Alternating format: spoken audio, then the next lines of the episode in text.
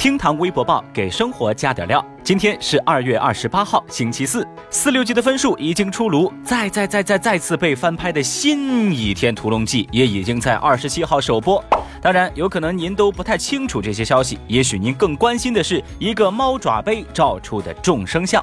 好消息呢，就是从今天开始，最近这几天网上都会开启销售通道。小雨这儿呢没有猫爪杯，这里只有今日份的厅堂微博报。微博两百零七万人关注，春节之后全国平均薪资六千零一十四块。一份报告显示，春节过后招聘市场供需两旺，节后全国平均薪资水平达到六千零十四块。上海的基层岗位薪资最高，达到了八千三百八十九块啊。北京位居节后招聘规模的榜首，其次呢就是深圳、上海、广州、成都了。和以往一样，不少人看过报告之后就表示：“哎呀，我又拖大家的后腿了。”但是呢，大部分的微博网友对这种平均式的调查报告啊，已经见怪不怪了。有人就讽刺说：“哟，您把我和马云放一块儿，就这么平均一下，那我也是亿万富翁喽。”他们就说呀：“别再拿这些平均工资的概念来忽悠人了。”在这儿呢，小雨就想批评一下这些网友了，你们能不能别老说那些什么啊被平均拖后腿等等等等的？你们对自己有点信心好吗？虽然我们的平均工资拖了后腿，但是我们的负债一定能够拉高全国平均水平。微博一百九十六万人关注，高校食堂贴用华为手机就半价。二十六号，在河南信阳一个高校的食堂窗口贴出了一张纸条，上面写着“用华为手机的吃水饺半价”，这也引起了校内学生们的关注。原来啊，这是一位食堂师傅十分的佩服华为的创始人任正非的创业精神，想为华为点赞，于是贴了这个纸条。有同学说：“我有换手机的冲动啊！”在微博舆论场上，大家的感受就不像同学们一样简单单纯了。有人抨击这是歧视，这是绑架；有人认可说这是个人的自由，还有网友觉得这纯粹就是一场炒作。另外呢，小雨还注意到啊，这两天呢，有一首名为《华为美》的儿歌 MV 在网上广泛流传。虽然说儿歌的创作者已经站出来澄清这是自发行为，华为这边也表示并不知情，并未参与，非常感谢。但是啊，还是引起了不小的争议。有自称华为的员工表示感谢鼓励，但是从目前的国际形势和国内舆论来看，容易被别有用心的人利用，效果可能适得其反。那么正在听节目的您对此又有何看法呢？欢迎在下方评论区留言哦。微博一百八十五万人关注数学大赛，中国队全军覆没。有媒体报道说，二十五号第十一届罗马尼亚数学大师赛闭幕。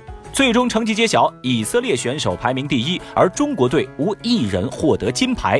最好的成绩是获得银牌的第十五名。中国队总成绩排名第六。报道说，不少人对此表示不满，甚至把失利的原因和之前教育部取消奥赛和升学挂钩联系到了一起。事实上呢，罗马尼亚数学大师赛从零八年举办，当时啊，我们国家各省市对奥赛禁令的实施早就开始了。而从历年的数据也可以看出，中国队在比赛当中的成绩是起起伏伏的。一三年和一五年，中国选手最好的成绩也就是银牌，团队的总排名也掉到了十三和十二名。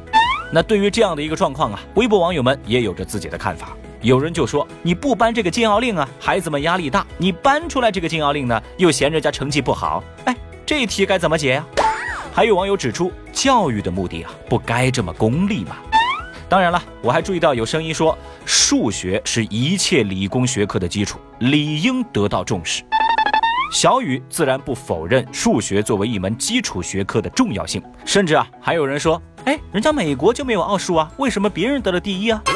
哎，总之这么杠下去好像也没什么意义。小雨呢，只有一个疑问：如果取消了奥赛禁令，那中国就能拿第一了吗？微博九十六万人关注，花万元给猫割双眼皮。日前，南京的一个养猫人呐，花了一万块钱给自家的猫猫割了双眼皮，引发争议。据了解啊，宠物整形是来源于韩国，这就包括了什么采耳、拉皮、拔指甲等等。那一些宠物医院呢，也表示可以给猫狗做整形手术，但是会出现手术并发症。也有的医院明确抵制，表示说这对猫狗无益，甚至是伤害。争议还在继续，也蔓延到了微博上。网友们分为两派，一派认为这是以爱的名义虐待小猫，他们就质疑啊，你割双眼皮问过猫的意见吗？我卡有种下来。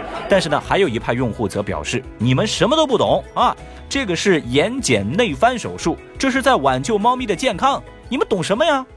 自然啊，没有养宠物的小雨，我是没什么发言权。我呢，作为一个单眼皮人士，我就想问一问这位猫的主人，呃，您还缺宠物吗？最后，我们再来看二十七号微博热搜榜的其他情况。教育部二十六号发布的最新数据显示，二零一八年全国幼儿园入园人数同比大幅下降。二零一八年全国共有入园儿童一千八百六十三点九一万，同比减少了七十四点零四万人，下降百分之三点八二。相关人士表示，这在一定程度上反映了目前年轻父母生育意愿较低的状况。消息引起一百四十五万微博用户的关注。汇丰银行公布的一组数据显示，我国九零后人均负债十二点九七万。要知道，九零后总人口加起来是有一点七个亿左右，人均负债这么多的话，总负债额那就接近二十二万亿。有一百三十七万微博用户对此发表了自己的看法。广电总局二零一九年一月全国国产电视动画片制作备案公示显示，新版的《舒克和贝塔》共计五十二集，每集约十一分钟。一句话总结，那就是舒克和贝塔又要被翻拍了。对此啊，有十二万微博用户感到五味杂陈。听堂微博报，下期节目接着聊。本节目由喜马拉雅 FM 独家播出。